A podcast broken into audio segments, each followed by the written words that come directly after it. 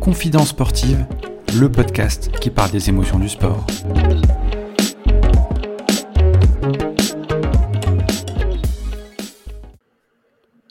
Bonjour à tous, bienvenue dans ce nouvel épisode de Confidence sportive. Épisode numéro 19. Aujourd'hui, chers auditeurs, je vous dis en garde. Nous recevons le récent champion du monde junior en individuel à l'épée, sacré au Caire en Égypte le 9 avril dernier.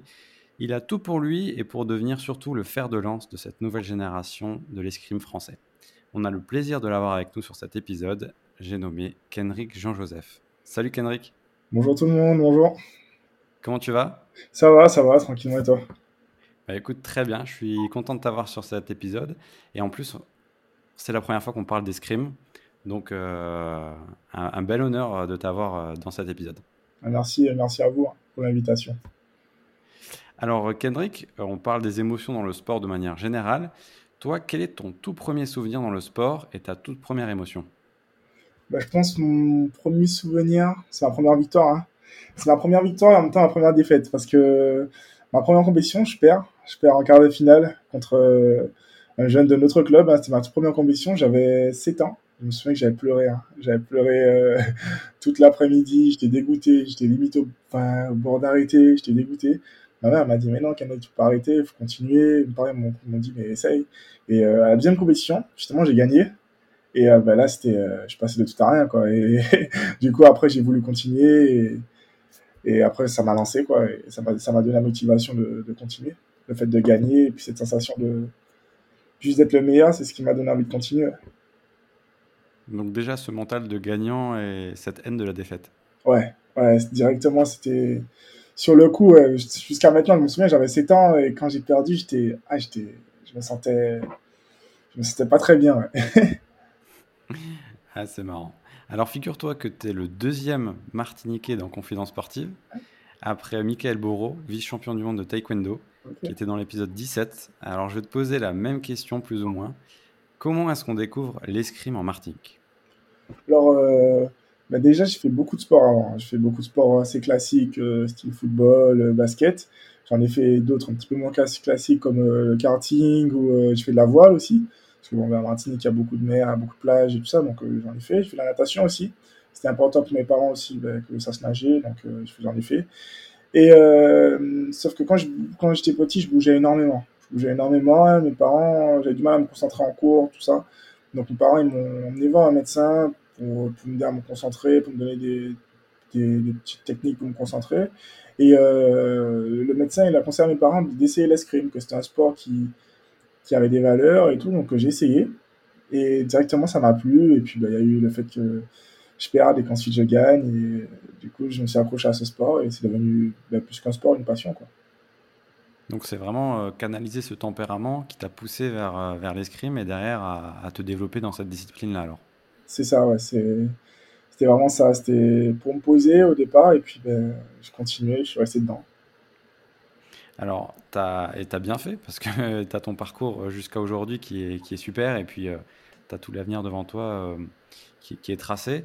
Euh, émotionnellement, tu gagnes ce titre. On va en revenir dessus sur, en Égypte, face à un Égyptien en plus à domicile.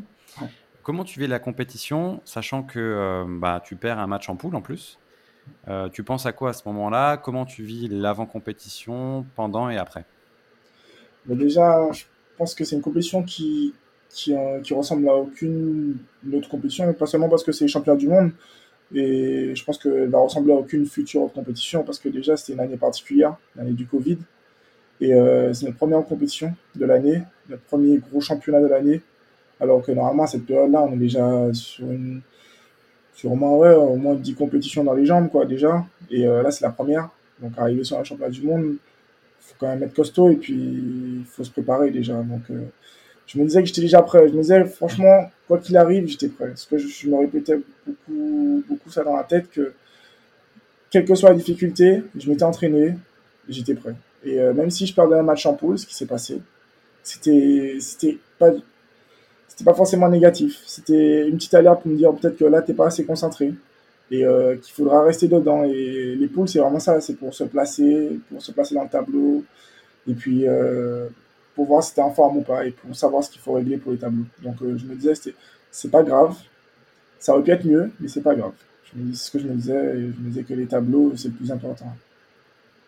Et donc après les poules, il y a la phase à élimination directe. Et là, tu rentres plus dans le vif du sujet. Et comment tu vis la chose euh, match après match? Est-ce que tu prends conscience que tu peux aller au bout? Émotionnellement, comment tu gères tout ça aussi? Après les pots, je me suis dit, bon, allez, c'est maintenant que ça commence. Des championnats, championnats d'Europe, championnats du monde, as déjà fait quelques-uns avant. Et je me disais, allez, c'est le moment et tout. Enfin, j'arrivais en junior 3, donc je me disais, j'arrive à maturité quand même. Et euh, je me disais que tu es prêt. C'est ce que je me répétais, je me, répétais tout le temps, tu es prêt. Pour quoi qu'il se passe, tu es prêt. Donc, euh, donc après les je me suis quand même posé. Je suis resté un petit peu avec mon entraîneur et puis avec le groupe, avec l'équipe.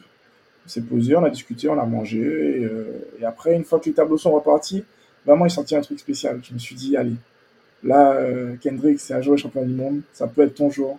Donc, euh, va la chercher. Après, les premiers matchs de tableau, c'est les premiers matchs où, où, parfois on se fait un petit peu peur parce que ben, généralement, les adversaires, techniquement, ils sont peut-être un petit peu en dessous.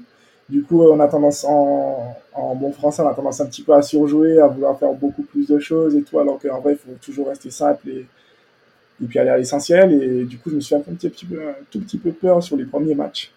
Mais bon, après, derrière, euh, derrière ça a été. je pense que la compétition a vraiment commencé à, être assez dure en tableau de 32. En tableau de 32, euh, en 32e de finale, je prends un Suisse et là, je sens que on rentre dans une compétition de championnat du monde. Et là, c'était autre chose. Et donc, tu montes en, gamme jusque, jusque la finale. La finale, tu la vis comment? Est-ce que tu avais une appréhension particulière, un peu plus de stress que d'habitude, ou est-ce que c'était un peu plus d'excitation? Est-ce que c'était un mélange d'émotions de tout ça? Comment toi tu l'as vécu Ou est-ce que au contraire, tu étais très zen et tu savais euh, ce que tu devais faire? Mais Je me sentais quand même assez serein, quand même. Sur, euh, justement, je me sentais assez serein. Parce que j'ai l'impression vraiment ce championnat du monde c'était un petit peu un, remake de toutes mes années passées en junior. J'avais vraiment l'impression que c'était, ben, comme je disais, que j'arrivais à maturité et que tous les événements et tous les problèmes que je rencontrais, je les avais déjà vécus avant. Chaque tour, j'ai l'impression de, de, voir une de mes défaites passées, une situation où j'avais peut-être perdu avant ou gagné avant. Et euh, du coup, j'ai l'impression d'avoir d'avoir une impression de déjà vu. Et euh, je savais comment répondre à ces situations-là. Du coup, pour la finale, je me sentais assez serein parce que j'avais eu, j'avais vécu une situation à peu près similaire euh, en Coupe du Monde, en étape de Coupe du Monde, euh, du coup, équipe pour le championnat. Et c'était à Udine où je finis deuxième. Et c'était à Udine, du coup, chez les Italiens. Et j'étais en finale, j'étais en finale contre un Italien, du coup, à domicile. À domicile et j'avais sorti en, en demi-finale un autre Italien, donc la, le même, la même situation qu'en Égypte. Et j'avais perdu en finale en Italie. Cette fois-ci, euh, quand je suis arrivé en Finlande, je me suis dit, non, tu peux pas, tu peux pas te permettre. Il faut que tu sois au milieu de ces Italiens, au milieu de ces Égyptiens cette fois-ci, et tout en haut.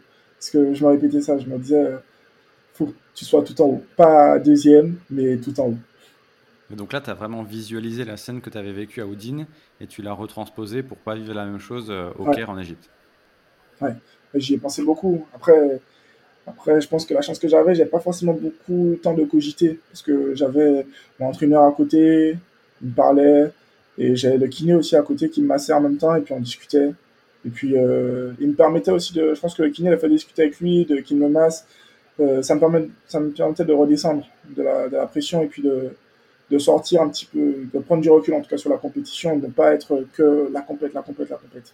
Du coup, euh, ça m'a aidé, je pense.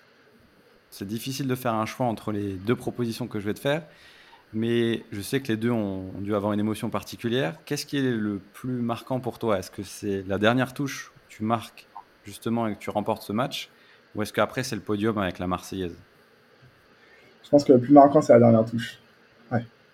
Le plus marquant c'est la dernière touche parce que ben, je touche, je la mets. Donc euh, je vois que ma lampe, du coup, ma lumière elle s'allume. Donc euh, je comprends à ce moment-là que je deviens champion du monde. Et euh, enfin, je comprends je vois que je deviens champion du monde. Après, je comprends pas tout de suite. Hein. Il faudra un petit peu de temps, même quelques semaines, pour vraiment réaliser, que je suis champion du monde. Mais sur le coup, euh, je vois que je suis champion du monde. Donc, je me retourne euh, vers mon entraîneur et euh, je le regarde dans les yeux. et il y a un truc qui se passe parce que avec mon entraîneur, ça fait trois ans que, que je suis avec lui. Et il y a eu des hauts, il y a eu des très hauts, il y a eu des très bas aussi. Il y a eu des moments où bah, bah, j'étais en pleurs, hein, où c'était difficile. Hein, j'assume, bah, il y a des moments où sportivement ça allait pas forcément, les résultats n'étaient pas toujours là. Donc, mais là où il a été fort, c'est qu'il ne m'a jamais lâché. Il m'a jamais fait monter plus haut que j'étais, mais il m'a jamais lâché quand, quand c'était difficile. Et du coup, je l'ai regardé et je me disais, c'est pour toi aussi celle-là. Et j'étais vraiment content de le voir. La première personne que j'ai vue quand j'ai touché, c'était lui. Et ça a fait du bien. Et justement, après, j'ai versé ma petite larme. Et, là, c'était. Je pense que c'était le moment où c'était le plus fort. D'avoir un entraîneur qui croit en, son potentiel, en son poulet, entre guillemets, d'être là dans les bons, dans les mauvais moments, parce que le sport de niveau, il n'y a pas que, des victoires, comme tu l'as dit. Est-ce que c'est le pas le plus, là le plus important pour un sportif, d'être en confiance? Ouais, je pense que c'est important. C'est important que l'entraîneur ait confiance en son sportif. Après, après j'ai déjà connu des entraîneurs qui n'ont pas forcément eu confiance en moi au départ et je m'en suis quand même sorti. Mais je pense que c'est quand même important. Et après, en France, euh, en escrime, le plus important, je pense, avant que l'entraîneur ait confiance en son tireur, en son escrimeur, en son tireur, c'est quand même qu'il ait confiance en son groupe. Et euh, parce que, selon moi, en tout cas, la, ma victoire, en tout cas, je la dois quand même aussi au groupe. Et pour moi, plus le groupe est fort, plus, euh, plus, plus on aura de chances de gagner ou de remporter des titres. Donc, euh, mon entraîneur, à travers, euh, il a eu confiance en moi, il a eu confiance en son groupe pour, pour que le groupe m'amène jusqu'à là. Donc, euh, donc oui, c'est quand même important que l'entraîneur ait confiance en son groupe, surtout, je pense. Tu parles de notion de groupe, euh, justement, tu es aussi euh, dans, dans, le partage et dans cette notion d'équilibre avec euh, les équipiers, etc. tu as gagné en individuel, mais pas encore en équipe. C'est quoi, ça représenterait quoi de gagner par équipe? Est-ce que ça te trotte dans la tête? Qu'est-ce que ça pourrait représenter pour toi émotionnellement de gagner en équipe? Moi, j'aime beaucoup les par équipe. C'est c'est un moment en escrime que j'adore, hein, parce que t'es pas tout seul en fait. Justement, en individuel, tu es assez égoïste, tu tires pour toi, mais en par équipe, tu partages un super moment avec les copains. Au-delà d'aller chercher des titres et de gagner, tu partages juste un super moment avec les copains, tu transpires avec les copains.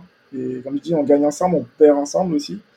Et au-delà, moi, quand tu partages cette médaille avec, euh, avec les copains, parce que c'est des mecs avec qui tu t'entraînes, que tu souffres, hein, que tu t'amuses aussi, parce que ben, on sort un petit peu et on est potes aussi. Donc, euh, donc c'est un moment spécial. Moi, je l'ai par équipe, j'aime beaucoup parce que c'est ce moment, c'est un moment partagé.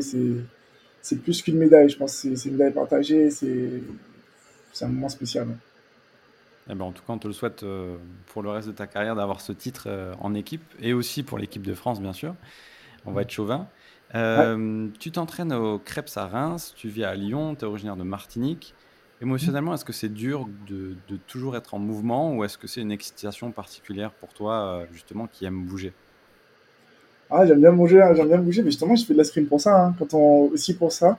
Parce que quand j'étais plus jeune, on m'a expliqué que si je, si je progressais et que je devenais un petit peu plus fort, bah, j'aurais eu la chance de, partir en métropole et de faire des compétitions à travers le monde. Donc ça, ça m'a fait rêver, parce que quand j'étais plus jeune, euh, quand j'étais à Martinique, j'avais qu'une seule envie, c'était pas de quitter mon, île, mais de, voyager, de voir ailleurs. Et j'avais vraiment envie de ça. J'avais vraiment envie de ça. Donc, euh, ça m'a vraiment donné envie de continuer. Ça aussi, le fait de pouvoir voyager, de, de, voir d'autres pays. Donc euh, non, j'aime bien, j'aime bien voyager. J'aime beaucoup, j'aime beaucoup ouais, sortir et tout le fait d'être parti de la Martinique. Je suis parti à 15 ans, d'avoir quitté ma famille à 15 ans, travailler à Lyon.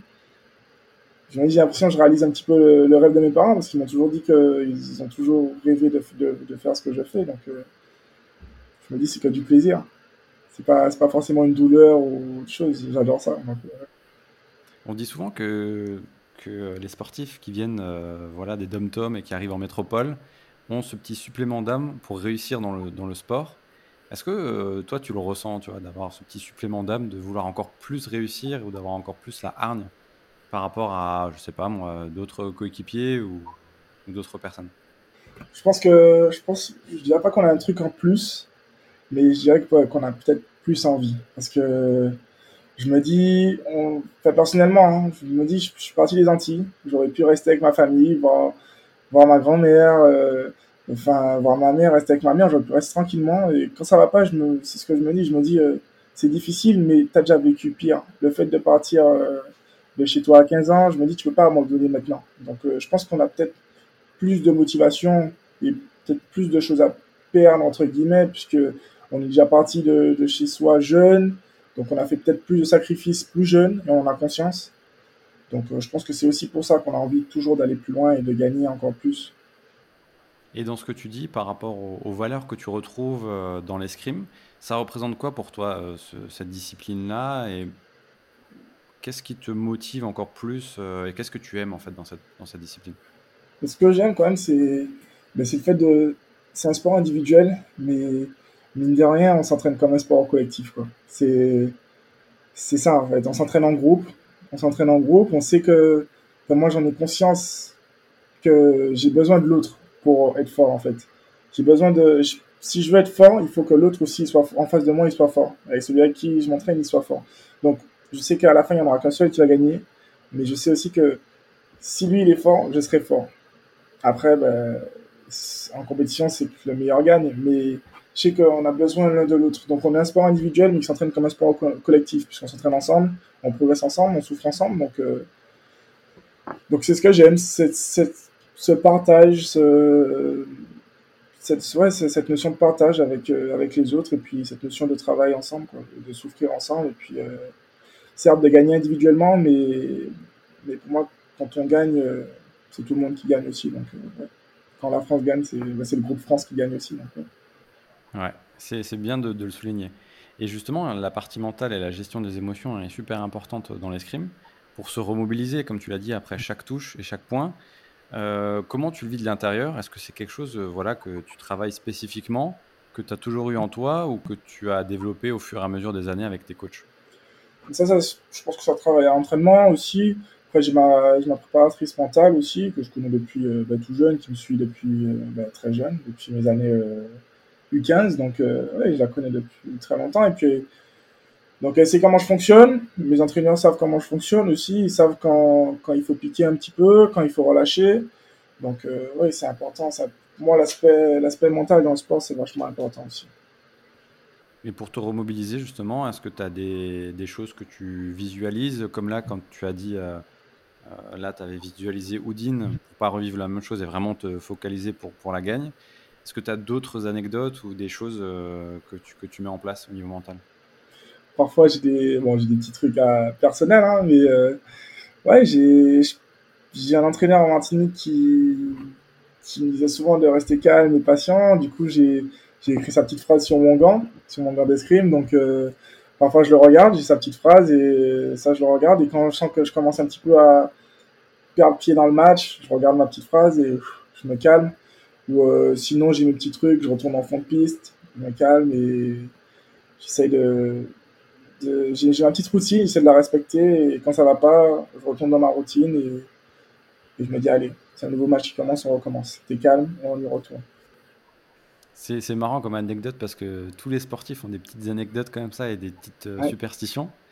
Et, euh, et c'est vrai que la plupart du temps, ça, ça fonctionne. Donc, c'est super intéressant à, à souligner. Tu es aussi dans, dans le partage. Euh, j'ai vu euh, notamment sur Instagram que tu étais allé rendre visite à une maison de retraite et euh, récemment et que ton pantalon a été cousu avec le drapeau bleu blanc rouge et en plus ça t'apportait ça chance pour les championnats du monde. ça représente quoi d'avoir justement ces moments d'échange et de rencontre pour toi? Je pense que c'est vachement important. Déjà pour la petite histoire, oui c'était c'est une, euh, une, amie de la maison de retraite qui a cousu, euh, qui a cousu mon pantalon, pantalon d'escrime championnat du monde. Parce que juste avant de partir, euh, j'en avais besoin à tout prix et du coup, je lui ai demandé et je me suis dit, bah, ça va l'occuper. En même temps, elle était super heureuse de le faire. Et quand j'ai gagné, la première personne à qui j'ai pensé, je me suis dit, allez, faut que j'aille la voir. Quand je suis retourné en France, je me suis dit, faut que j'aille la voir. Je lui ai pris un petit cadeau d'Égypte et je lui ai offert, elle était super contente. Et puis en même temps, mais du coup, j'en ai, profité pour voir tous les autres résidents et ça a fait plaisir. On a discuté, on a échangé. Et il y a un moment assez marquant de cet après-midi, c'est quand il y, a un, il y a un résident, il s'est mis à pleurer en fait quand il m'a vu avec la médaille parce que c'était un ancien sportif de haut niveau, il faisait de la course à pied. Et ben, maintenant, malheureusement, il est paralysé. Et quand il m'a vu, ben, il a expliqué qu'en gros, ça lui, a, ça lui a rappelé des souvenirs et ça lui a fait du bien. Et il s'est mis à pleurer et il m'a dit merci. Donc, ouais, j'étais.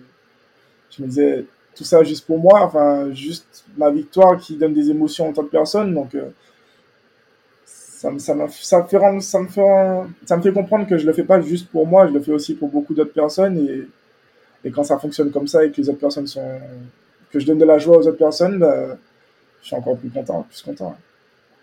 Ouais, c'est une belle histoire. Et tu ressens quoi comme émotion euh, particulièrement dans ce moment-là? Est-ce que tu es fier? Est-ce que euh, tu es ému? Est-ce que euh, tu es content? Est-ce que c'est un mélange aussi de tout ça? Je pense que j'étais particulièrement ému, un petit, peu, un petit peu gêné parce que je me disais, bah, moi je fais juste mon sport quoi. Et me rendre compte que avec, ce papy bah, qui aurait pu être mon grand-père, il est aussi, il est aussi, content, aussi fier de moi que, que, que peut être mon grand-père, ça me touche énormément. Après, il est aussi ému, tu fais aussi des, stages en Martinique qui portent ton nom. Euh, là aussi, tu es dans la transmission avec des nouveaux pratiquants et ceux qui veulent s'aguerrir et, qui tombent justement en modèle. Et là, est-ce que c'est euh, encore différent de ce que tu as vécu et comment ça se passe? Bah Déjà, le stage, c'est euh, quand j'ai gagné, je me suis dit il faut faire un truc pour marquer, marquer le coup.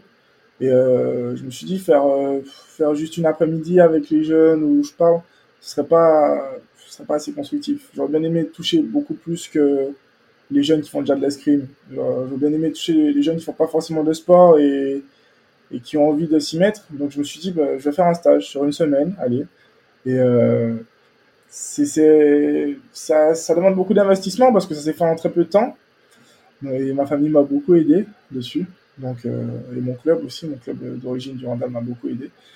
Donc c'est, ce sera un moment de partage et puis c'est important pour moi parce que bah, des moments comme ça, j'en ai connu quand j'étais plus jeune et avec le stage Jean-Michel Hussenet, euh, euh, un ancien, un ancien inscrimeur qui a fait champion olympique.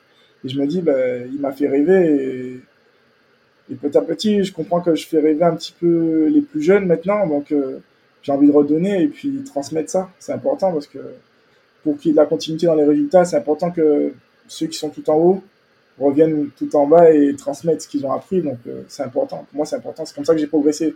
Donc, j'aurais bien aimé que les autres euh, en profitent aussi. tu as un discours très mature pour ton âge.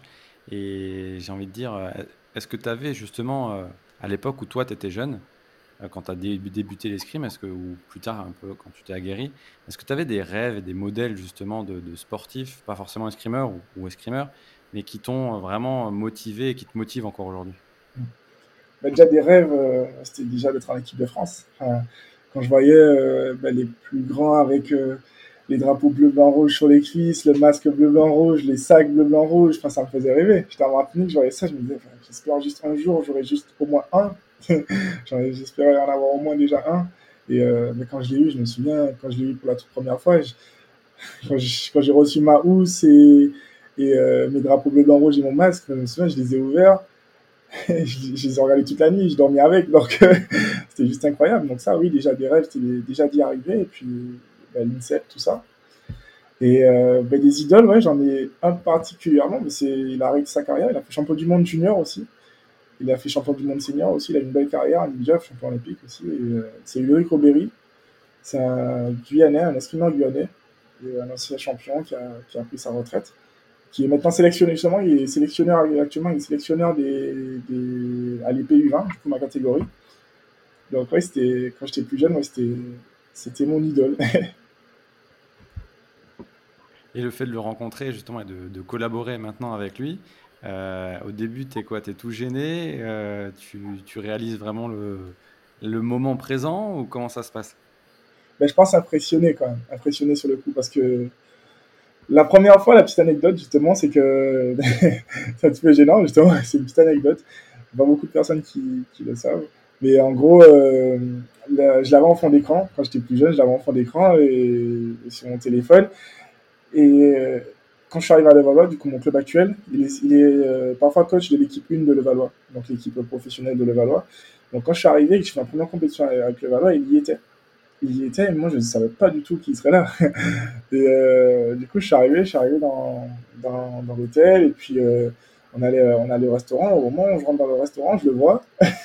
je le vois en face de moi, je regarde mon téléphone, et je le vois sur mon téléphone en même temps. Du coup, je me suis dit, bon, Henrik, faudra peut-être. Euh, je vais peut-être changer de fond d'écran, du coup.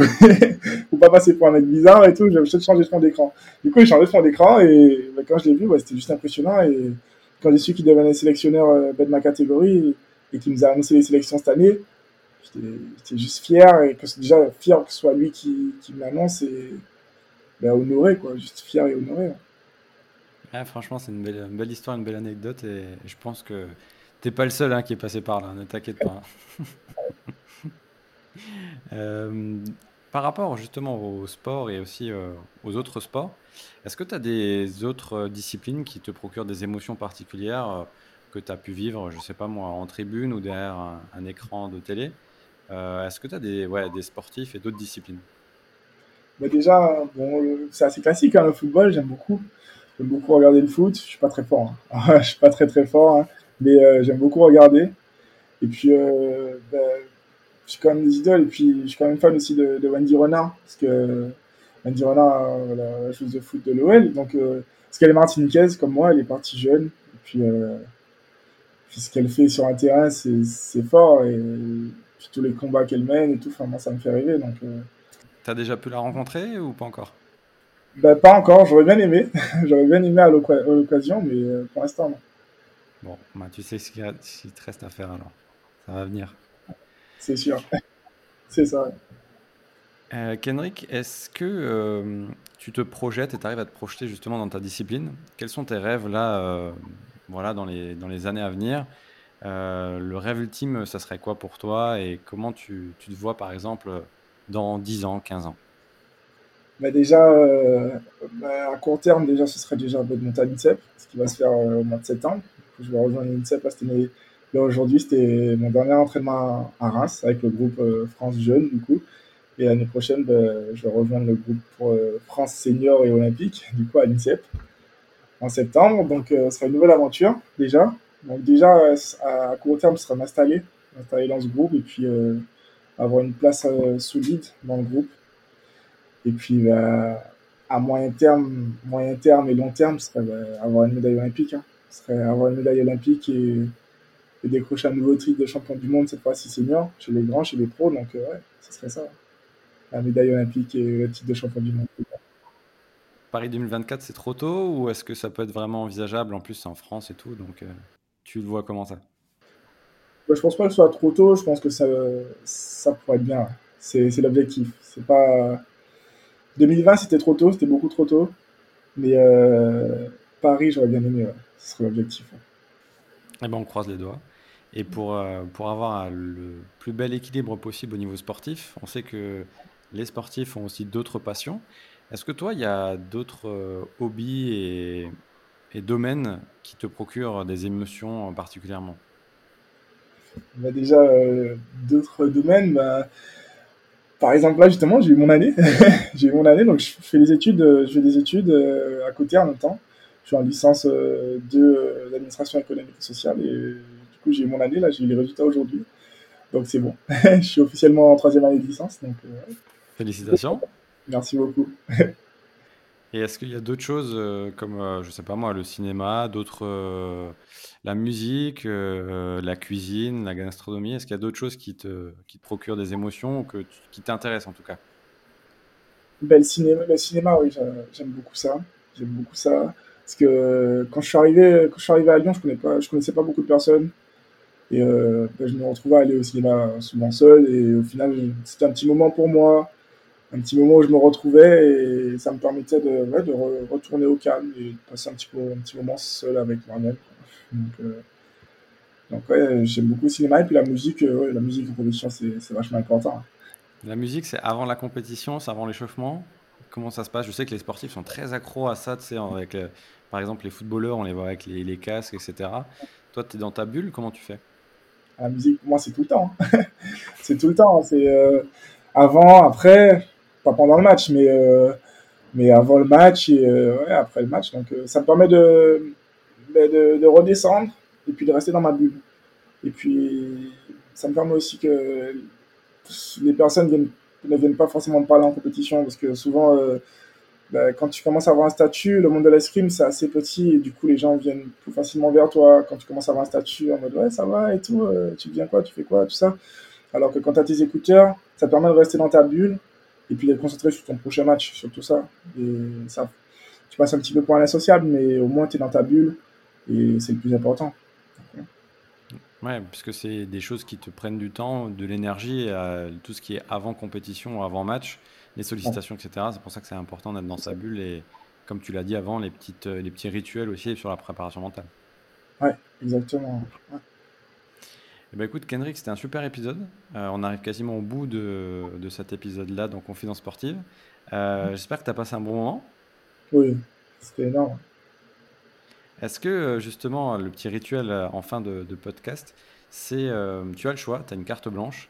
Quel invité tu voudrais entendre dans Confidence Sportive, sachant que tu as le choix entre soit un autre sportif sportive, un journaliste de sport, dirigeant de sport, ou bien encore des, des, coachs, des entraîneurs. Tu peux me citer un, plusieurs noms, c'est avec grand plaisir. Alors, euh, qui est-ce que j'aurais aimé entendre? Ben, Peut-être euh, quelqu'un de ma génération, un escrimeur de ma génération, euh, qui a fait champion du monde junior aussi il y a quelques années de ça, et qui m'a inspiré, qui m'a quand même motivé. Donc, ce serait Luigi Middleton. Luigi Middleton, c'est un Guadeloupéen, donc c'est un Antillais aussi, et je pense qu'il a beaucoup de choses à dire aussi, donc oui, ça pourrait être, ce serait bien que ce soit lui. Ok, super. Eh ben, écoute, le rendez-vous est pris et puis je pense que ça peut être pas mal pour continuer l'escrime euh, avec un autre fer de lance euh, de l'équipe de France. Donc ça peut être vraiment cool. Euh, est-ce que tu as d'autres personnes que tu voudrais entendre? Peut-être d'autres disciplines ou qui t'inspirent et que tu voudrais avoir? Bah, D'autres disciplines, ouais, ce serait. au basket, je suis fan de Sandrine Guida aussi, du coup. Sandrine, Sandrine Gruda, euh, ouais, Sandrine Gruda ou euh, ben Wendy Renard, du coup, au football, football féminin, ça pourrait être bien. Ah bah, écoute, je trouve que c'est un bon podium. C'est trois beaux noms, donc on va essayer de, de faire ça et puis, euh, et puis de te faire une passe décisive en ayant ces personnes-là dans le podcast. Donc ça peut être vraiment sympa. Ça pourrait être cool. Kendrick, merci à toi. de rien. Merci à vous, du coup. Et puis, euh, on donne rendez-vous aux auditeurs, euh, bien sûr, euh, sur les différentes plateformes d'écoute, Apple Podcast, Spotify, Deezer, nos minutes, et bien sûr sur le site de Confidence Sportive, où vous retrouvez l'ensemble des épisodes, sur les réseaux sociaux également. N'oubliez pas de le valoriser, c'est-à-dire de noter, de partager, de commenter, c'est toujours important pour promouvoir le podcast, et avoir des super invités comme Kendrick aujourd'hui. Alors portez-vous bien et à très vite.